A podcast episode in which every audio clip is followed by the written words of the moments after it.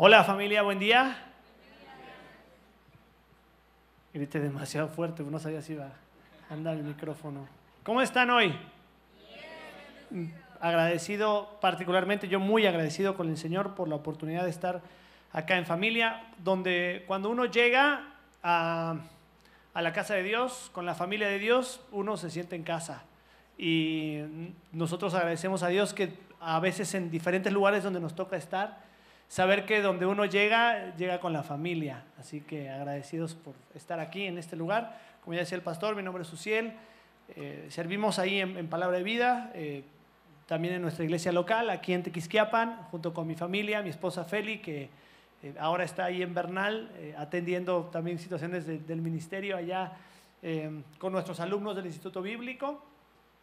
mi hija Dana, que esa se me perdió, que es la que anda saludando a todo el mundo, ya no sé, ya, no sé por dónde anda la mayor, luego mi hija Zoe, mi hija Yelén, ya, ya está este, haciendo social, ¿verdad? Este, y mi hijo más pequeño que se llama Matías, eh, que él se quedó a cuidar a su mamá. Entonces este, estamos ahí agradecidos a Dios por la bendición que nos da de servirle. El Ministerio del Instituto Bíblico tenemos 48 alumnos de diferentes partes del país. Eh, y de varios países de Centroamérica, de Honduras, de Nicaragua, de El Salvador, de Panamá. Eh, están llegando un matrimonio nuevo a estudiar la palabra de Dios desde Cuba. Este pasado mañana están llegando, están viajando desde Nicaragua.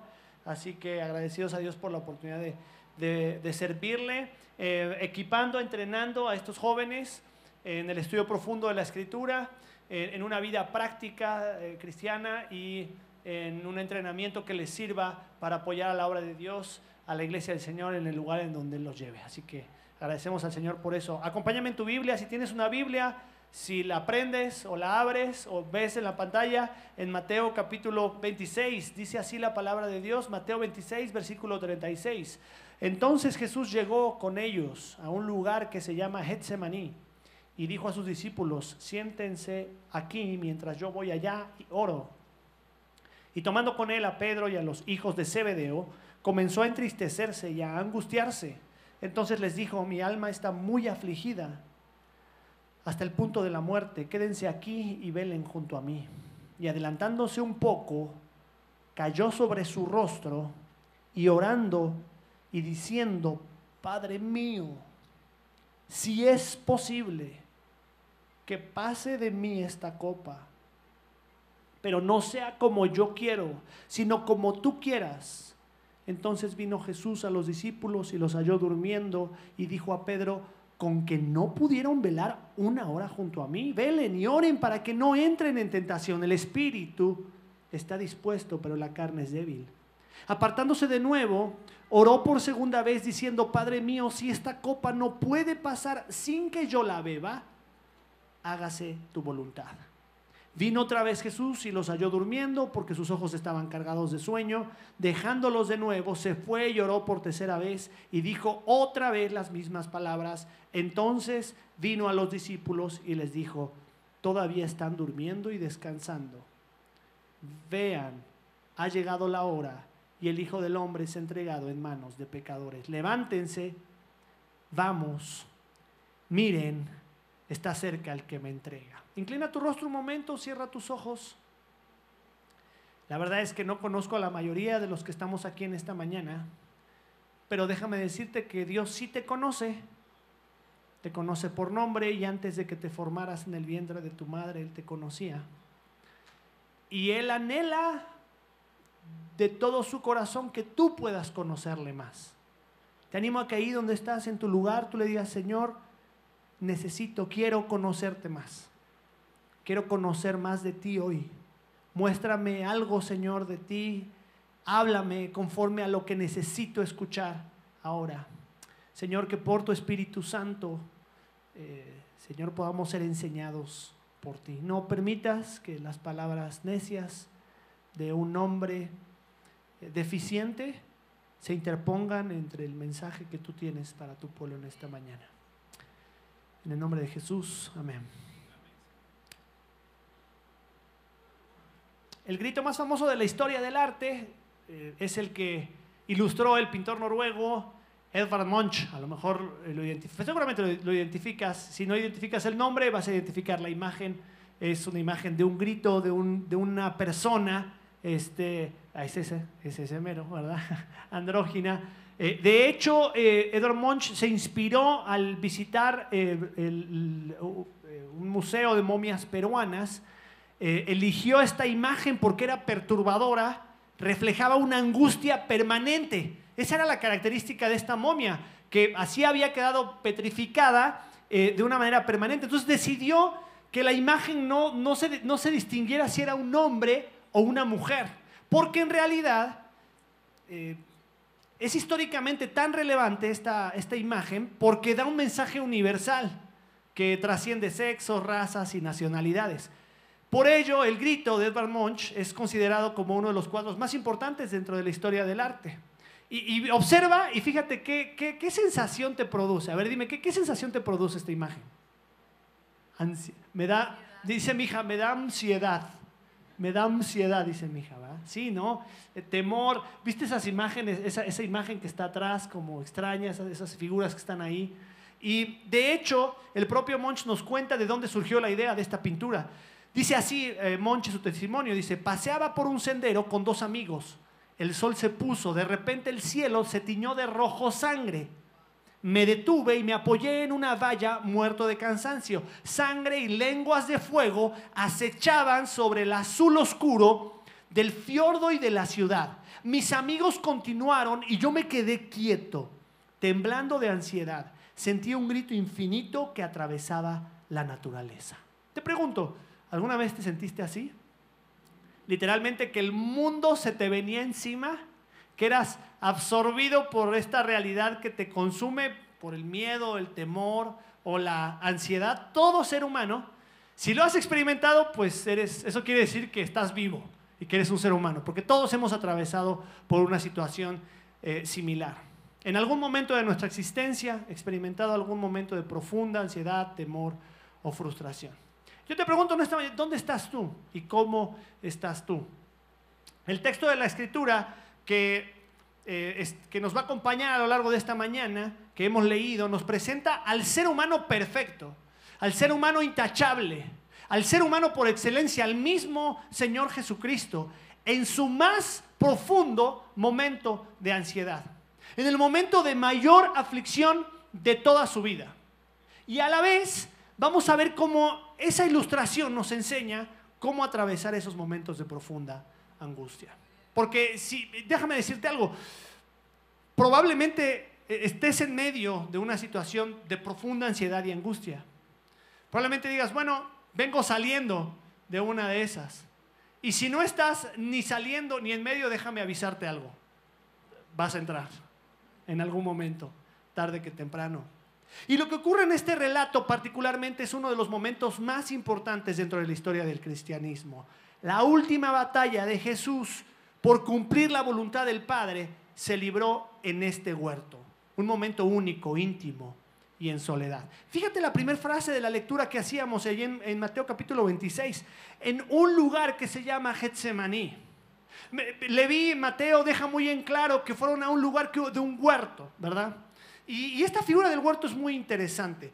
No sabemos si era un lugar, eh, lo más probable, algunos estudiosos dicen que era un lugar privado, alguien que tenía la capacidad económica de poseer un huerto al costado, casi siempre al, costado de la ciudad, ¿verdad? Y que tenía un lugar, y probablemente era un lugar privado porque no vemos cuando estaban en Getsemaní que gente viniera a interrumpir al Señor. Era un lugar que Él elegía para estar a solas, para tener un tiempo de quietud. No es la única vez que vemos al Señor Jesús yéndose aparte para orar. Era un hábito en su vida. E, él él vivía en su vida cotidianamente energizado por la oración, energizado por poder conectarse con su Padre. Él no hacía su tarea con sus superpoderes, se, vestía de Dios y salía a hacer milagros. No, no, no, no. Él hacía todo lo que hacía con el poder de su Padre, en dependencia de su Padre, enseñándonos cómo vivir como seres humanos. Muchos se acercan a este relato desde una perspectiva eh, teológica, cristológica, soteriológica, y si bien hay elementos de quién es Jesús si Jesús es Dios, Jesús hombre, que vale la pena analizar a, niveles profundos, muchas veces pasamos por alto que la enseñanza que encontramos aquí dentro de los relatores de los evangelios, tanto en Mateo, en Marcos como en Lucas, es del efecto que tuvo la vida de oración en Jesús. Y, fíjate lo que dice el versículo 36. Siéntense aquí mientras yo voy allá y oro. Versículo 39, eh, eh, adelantándose un poco, cayó sobre su rostro orando. Versículo 41, velen y oren para que no entren en tentación. Versículo 42, apartándose de nuevo, oró por segunda vez. Versículo 44, se fue y oró por tercera vez. ¿Te das cuenta? Vamos a ver cómo Jesús echó mano de esa herramienta. El superpoder que utilizó Jesús para enfrentar la aflicción de su alma para caminar en la voluntad de Dios y para vencer a la tentación fue la misma arma que tenemos tú y yo hoy a mano, la oración. La conexión con su creación, porque esto es muy importante. ¿Te acuerdas lo que te decía del huerto? El huerto es una figura interesante dentro de la Biblia. ¿Dónde aparece el primer huerto en la Biblia? En Edén, ¿verdad? Ahí con Adán y Eva, ¿verdad? ¿Y qué, idea ves ahí en el huerto? Comunión intimidad. Dice la escritura que, que, Dios se paseaba junto con el hombre en perfecta comunión. El único ser vivo que recibió vida del aliento mismo de Dios. Porque el hombre fue creado para experimentar esa comunión íntima con su creador. ¿Te das cuenta? Eh, eh, San Agustín decía, fuimos creados por Dios y para Dios, y fuera de Dios no vas a poder disfrutar el propósito para tu vida, no vas a poder experimentarlo, no vas a poder descubrirlo. Fuiste hecho para vivir en comunión con Dios. Y Dios te creó para poder experimentar en esa intimidad con tu Creador y su propósito para tu vida. Y vamos a ver cómo en medio de nuestras emociones, cómo caminar en la voluntad de Dios y en la tentación, Jesús dependió siempre en la oración. ¿Alguno de ustedes vieron la película de Intensamente? ¿Sí? ¿Sí? Bueno, en esta, en esta película se nos cuenta la historia de una señorita casi adolescente, se llama Riley, y tiene que experimentar el cambio eh, eh, eh, angustioso y frustrante de cualquier adolescencia de, mudarse de una ciudad a otra, ¿verdad? De una ciudad totalmente diferente, un clima diferente, personas diferentes, ¿verdad? Y, y todo lo que ocurre en su entorno la película ocurre ahí dentro de su mente, cómo sus emociones comienzan a intensificarse, ¿verdad? Y hay momentos en nuestra vida en las cuales enfrentamos y nuestras emociones se intensifican a niveles insostenibles, ¿no? Eh, literalmente sentimos que somos abrumados, ¿verdad? Por ejemplo, encontramos el salmista en el Salmo 61, dice, cuando mi corazón desmayare, ¿verdad? Y habla ahí, literalmente la expresión significa estar abrumado. Lo decimos en nuestro español con el agua hasta el cuello y un poquito más, ¿verdad? Bueno, eh, cuando nosotros vemos qué hizo Jesús cuando estaba ahí, vamos a ver el huerto. Y vamos a ver eh, a Jesús buscando a su Padre. No era la primera vez que Jesús se retiraba a orar. La oración no era una rutina, porque una rutina uno la hace automáticamente porque la tiene que hacer todos los días. Era un hábito. Y era un estilo de vida. La oración era el medio de dependencia que hacía el Señor Jesús eh, a caminar en la voluntad de su Padre. Después de jornadas intensas de enseñanza y de milagros, Él se apartaba a orar. Y fíjate, la oración para Cristo era tan particular y única que no tenemos ningún registro en los evangelios de los discípulos diciéndole a Jesús, Señor Jesús, enséñanos a predicar con poder como predicas tú. Ni tampoco diciéndole, Señor, danos la fórmula para sacar demonios como tú sacas demonios. No, no, no, pero sí le dijeron en Lucas capítulo 11, después de verlo de rodillas por horas, ¿qué le dijeron al Señor Jesús? Señor, enséñanos a orar. Queremos conectarnos con el Padre como tú te conectas con tu Padre. Fíjate lo que dice el Salmo 42, 1. Dice la escritura, como el siervo brama, ¿has escuchado este versículo antes? Como el siervo brama por las corrientes de las aguas. A veces decimos, ay, qué bonito, un siervito como Bambi que está buscando agua que tomar. ¿Sabes que La idea es de un siervo que literalmente está desfalleciendo, que dice, si no tomo agua ahora, me muero. Y esa es la idea de una persona que dice, Señor, si no te tengo ahora en mi vida, me muero. Y es que la realidad es que tu vida fuera de Dios no tiene propósito y está pronta a secarse. Porque fuiste hecho para estar con Él y para Él. Fíjate lo que dice el versículo 2, mi alma tiene sed de Dios, del Dios vivo. ¿Cuándo vendré y me presentaré delante de Dios? Mis lágrimas han sido alimento de día y de noche, mientras me dicen todo el día, ¿dónde está tu Dios?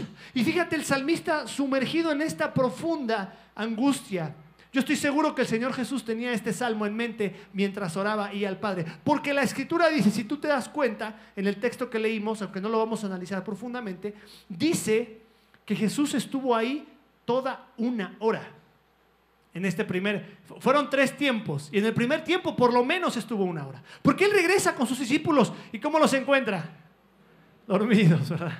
Había sido una jornada sumamente agotadora. Y ante el cansancio y la presión que ellos estaban viviendo, lo más fácil fue dormirse.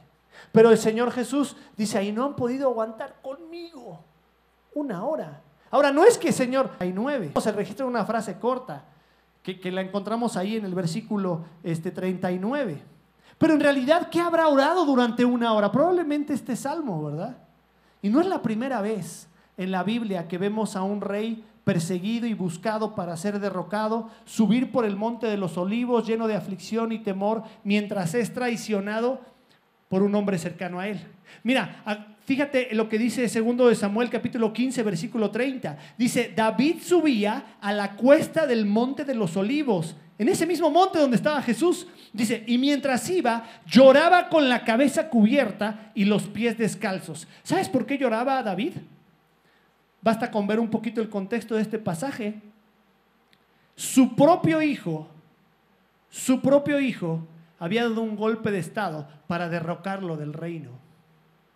Traicionado por su propio hijo. ¿Cómo te sentirías si tu propio hijo te apuñala por la espalda? Quizá no te lo tienes que imaginar, quizá solamente tienes que pensar lo que ha sido para ti experimentar el dolor de malas decisiones de tus hijos, ¿verdad? Esa aflicción de espíritu que, te conmueve el alma. Imagínate lo que sentía David en ese momento. Fui despojado del reino por mi propio hijo, ¿verdad? ¿Qué hizo David en ese momento? Bueno, la Biblia nos dice qué hizo. Eh, eh, escribió un poema, el Salmo capítulo 3. ¿Y cómo dice el Salmo capítulo 3? Oh Señor, ¿cuántos se han multiplicado mis adversarios? ¿Cuántos son los que vienen contra mí? Muchos son los que dicen de ti, no hay para él salvación de Dios. ¿Cómo se sentía David? Despojado de su reino, despojado por su propia familia, despojado de su propia casa, perseguido ¿verdad? Pero fíjate cómo responde y cómo canalizó él sus emociones. Tuvo que recordar lo que era verdad y que era inconmovible. ¿Qué dice el versículo 3 de ese salmo? Mas tú, oh Señor, eres escudo alrededor de mí. Dice, mi gloria y quien levanta mi cabeza. ¿Sabes que esa palabra gloria en hebreo es la palabra kabot, que significa peso, algo muy, muy pesado? David se tiene que recordar en ese momento lo que pesa verdaderamente en mi vida. No es que tenga una corona en mi cabeza o que tenga un hermoso palacio o que tenga un hermoso trono, sino es que tengo a ti, Señor. Esa es la hermosa bendición que tenemos los hijos de Dios que sabemos que si aunque nuestra alma desfallece, lo tenemos a Él. Hemos visto a Jesús en otros momentos de la narrativa bíblica mantener un temple y un temperamento controlado a lo largo de su vida y su ministerio. Nunca las emociones tomaron control del Señor Jesús. Ni siquiera cuando Él se enojó, ¿te acuerdas, ¿te acuerdas ese episodio ahí en el templo? Cuando Él en azote de cuerdas, sí, fue ella, azotó cuerdas y se enojó pero no le arrancó la cabeza a nadie. ¿eh? No mató ni una paloma. Fue una ira, un enojo muy controlado. Nunca lo vimos perder los estribos. Él canalizó su enojo con justicia y rectitud. Pero ahora lo vemos abrumado por sus emociones. Jesús experimenta lo que algunos expertos el día de hoy llamarían literalmente una crisis de ansiedad, un ataque de pánico. Dice, mi alma está angustiada, ¿cómo dice? Hasta la muerte. Siento que me muero de la angustia. ¿Alguna vez te, ha pasado eso? ¿Alguna vez te has sentido abrumado en tu emoción? En esa sensación que te mueres. Imagínate, inclusive el, el evangelista Lucas, siendo médico, eh, resalta este detalle de que Jesús comenzó a sudar como gotas de sangre. Y este es un fenómeno que se llama hematidrosis, que es una condición muy rara en la que el individuo afectado suda sangre como consecuencia de enfrentar una angustia muy, muy grande. Y fíjate lo que dice el Salmo 42 en la segunda parte.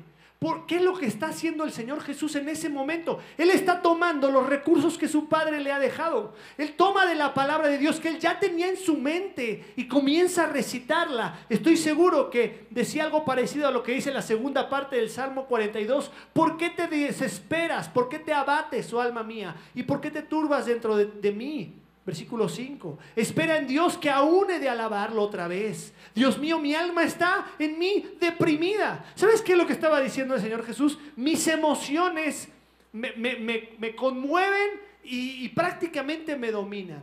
Prácticamente gobiernan. Y sí hay un momento en el que literalmente si has sido víctima de la ansiedad o de la depresión, sabes de lo que estoy hablando.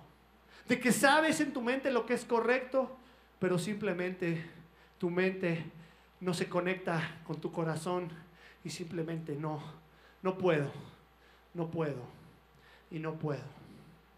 Versículo 7, un abismo llama a otro abismo a la voz de tus cascadas, todas tus ondas y tus olas han pasado sobre mí.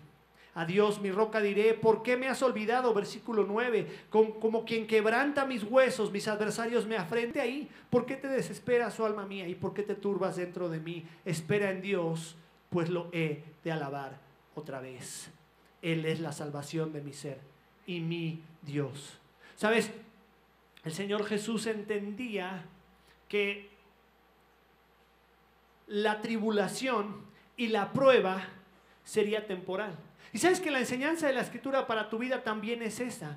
Dice la segunda carta a los Corintios, el apóstol Pablo les dice, ¿por qué esta leve tribulación momentánea? Le llama el apóstol Pablo. Ahora déjame decirte algo. Hay momentos en mi vida que yo digo, Señor, no es leve, ni siento que sea momentánea. Eh, y parece algo más que una tribulación. Pero cuando el apóstol Pablo dice, comparado al peso excelente de gloria, el verdadero creyente descansa en saber que cualquier experiencia que viva en esta vida es temporal, se va a acabar. Porque Dios tiene algo hermoso preparado para ti en la eternidad.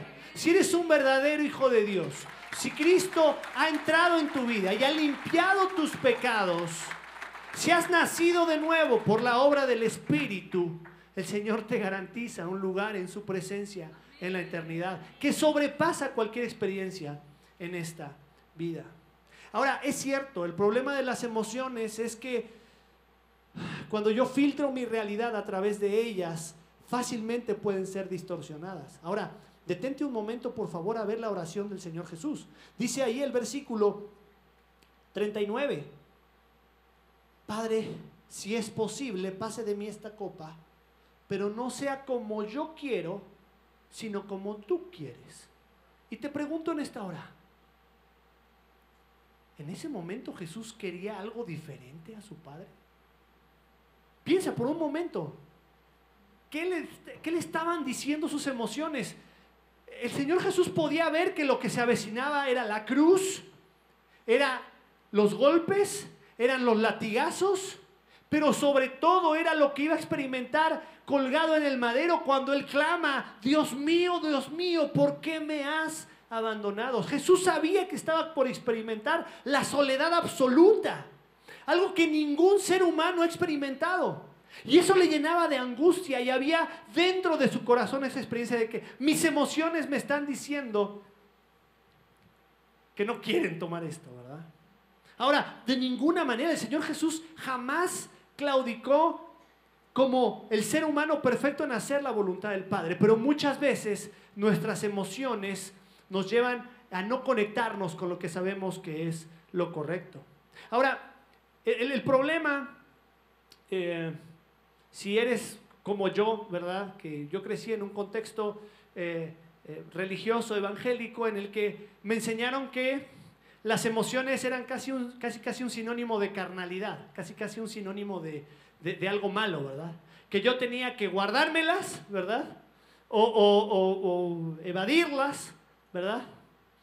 Pero Jesús no nos enseña ni a reprimir las emociones, ni a evadir las emociones. Déjame, es más, déjame decirte algo. El libro de los Salmos es el libro de oración del pueblo de Dios que nos habla del Mesías prometido y nos enseña la verdad de las promesas dadas en la ley de Dios.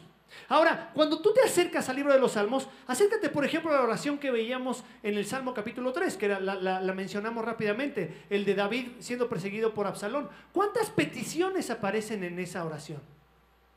Una petición. ¿Y sabes qué es todo lo demás? Un derramamiento de espíritu. Señor, mira cuántos adversarios, mira cómo me estoy, Señor, estoy abrumado. ¿Sabes por qué? Porque el Señor no rechaza tu sentimiento. El Señor no se, no se avergüenza de tu experiencia. El Señor no menosprecia tu dolor.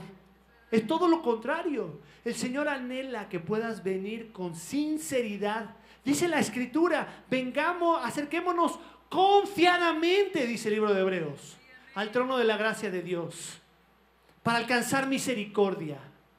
El Señor no te... Es posible que tú digas, y, no, estoy hablando aquí de, que nos hagamos las víctimas, ¿verdad? De que, ay, pobre de mí, cómo sufro. No, no, no, porque no, no habla de eso el libro de los Salmos. El libro de los Salmos es, un libro de oración.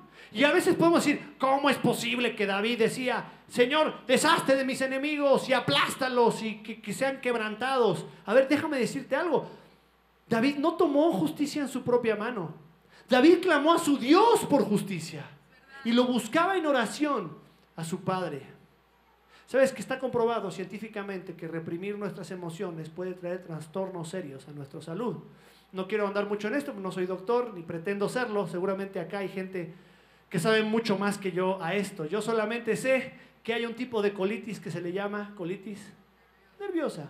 ¿Por qué? Porque somos seres integrales, porque somos seres, seres intelectuales, somos seres materiales, somos seres emocionales, somos seres sociales y somos seres espirituales.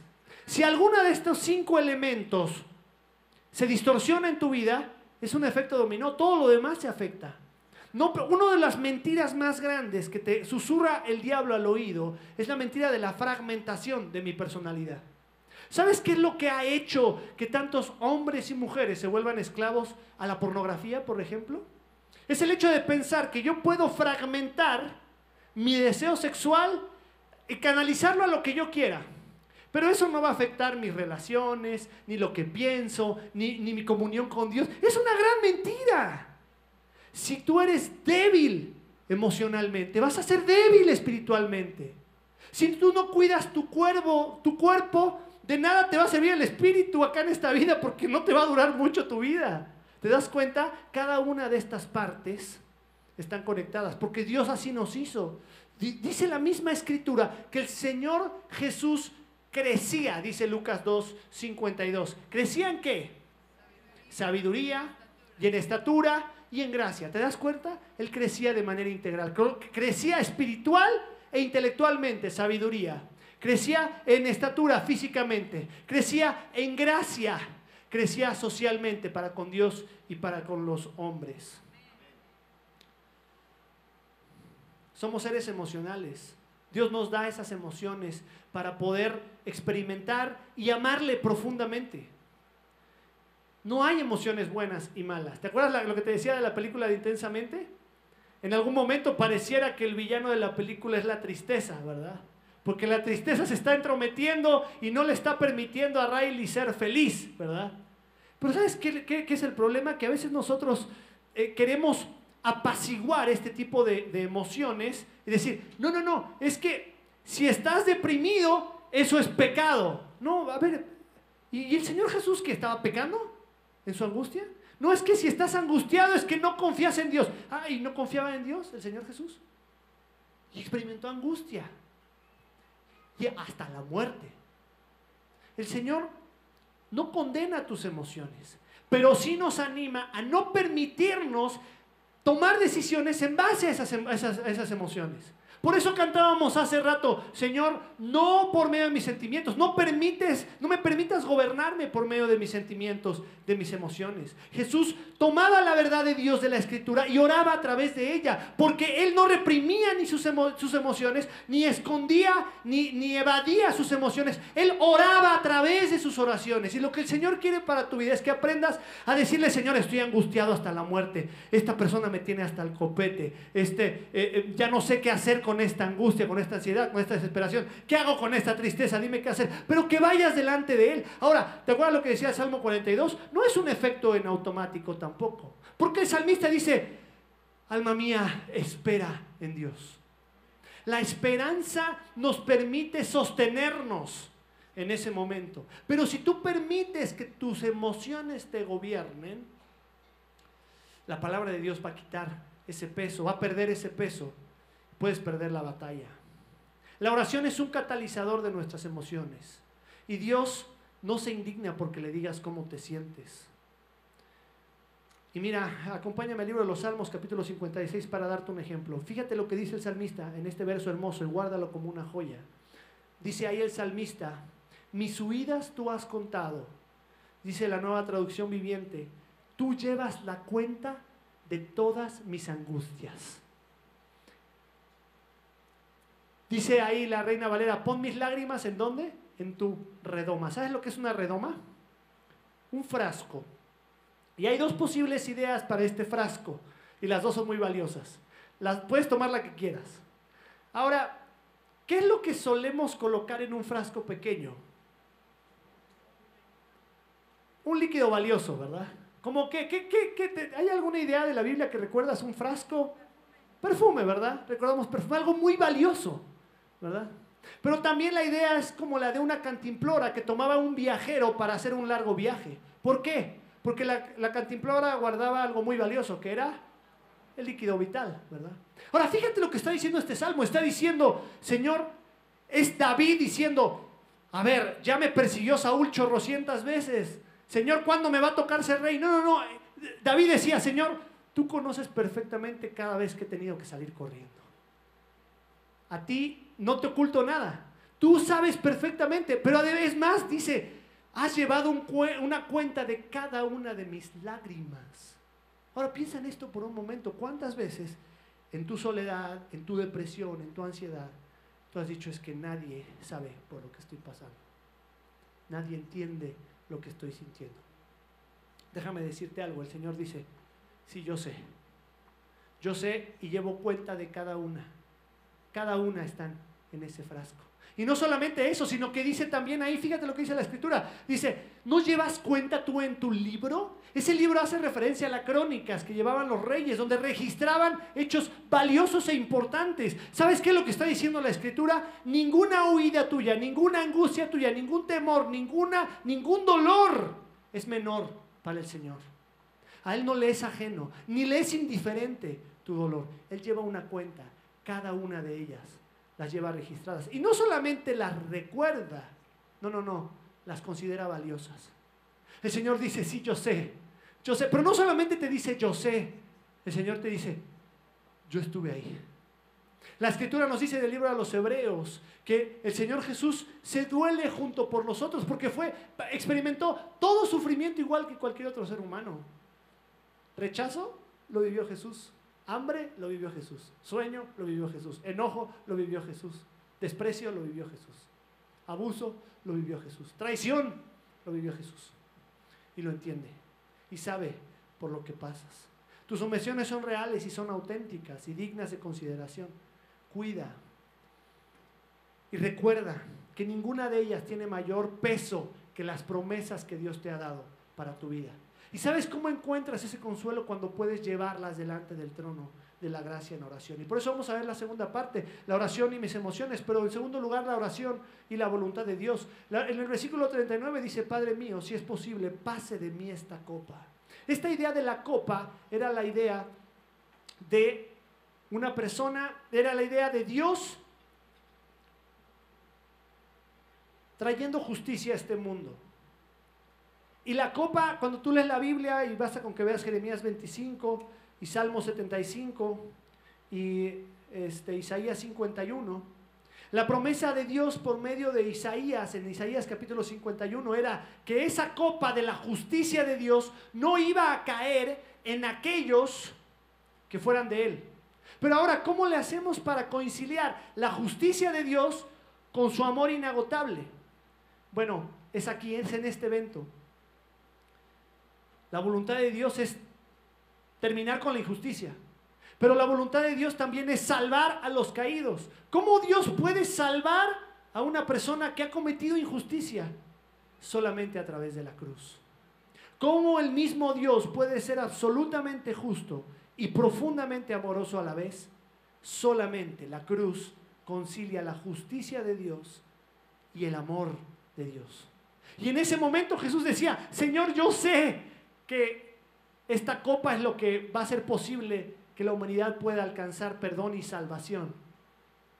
Y déjame decirte algo. Jesús tomó esa copa para que tú y yo no la tomáramos. Jesús sufrió la muerte para que tú y yo no la sufriéramos.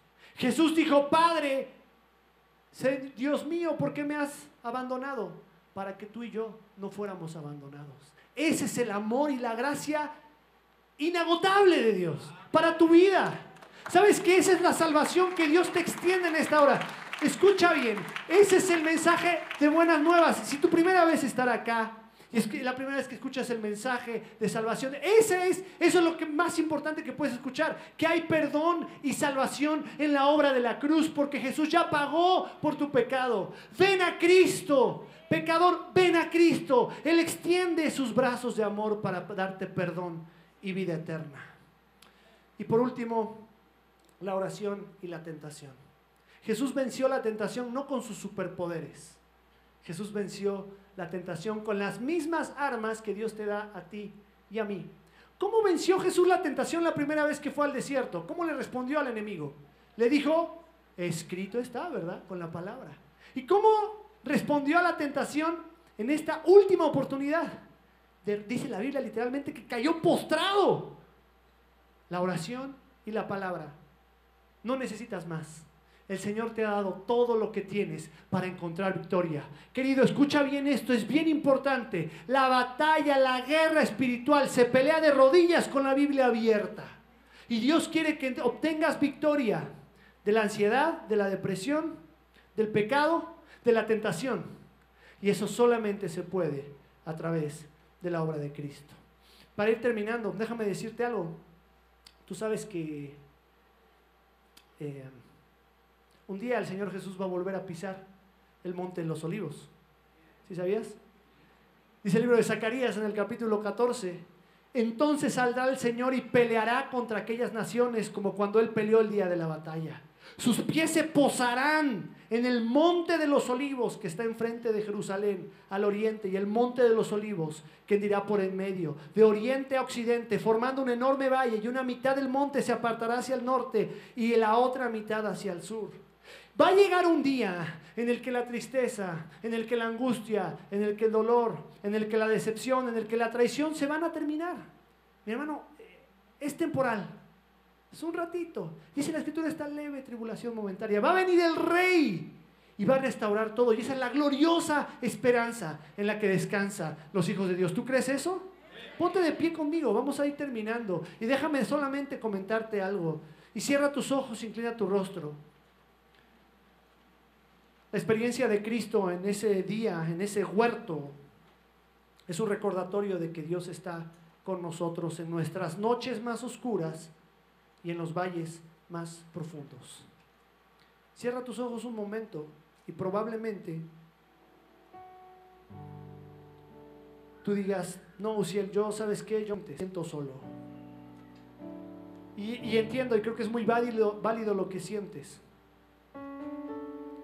Pero la realidad es que Dios está ahí y Él conoce ese dolor y Él conoce esa angustia.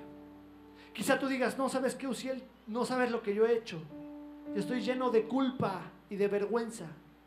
Y, y entiendo y es muy válido tu sentimiento, pero déjame decirte algo. La realidad es que no importa qué tan bajo hayas caído, Jesús descendió hasta ahí para rescatarte, para darte perdón.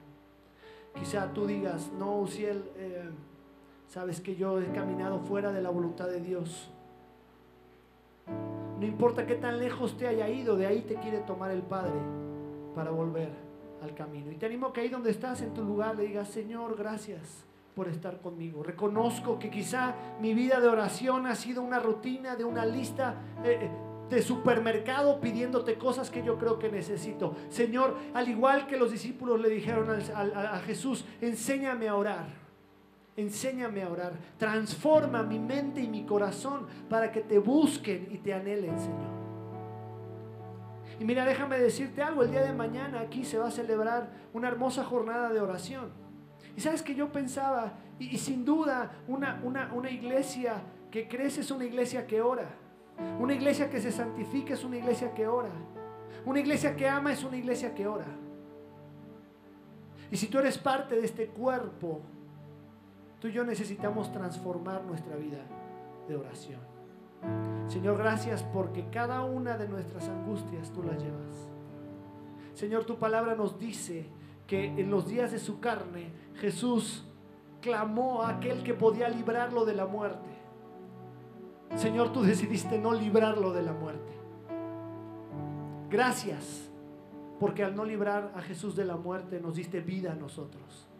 Gracias Jesús por tu vida, gracias te damos por tu Espíritu Santo, te alabamos en su nombre. Amén.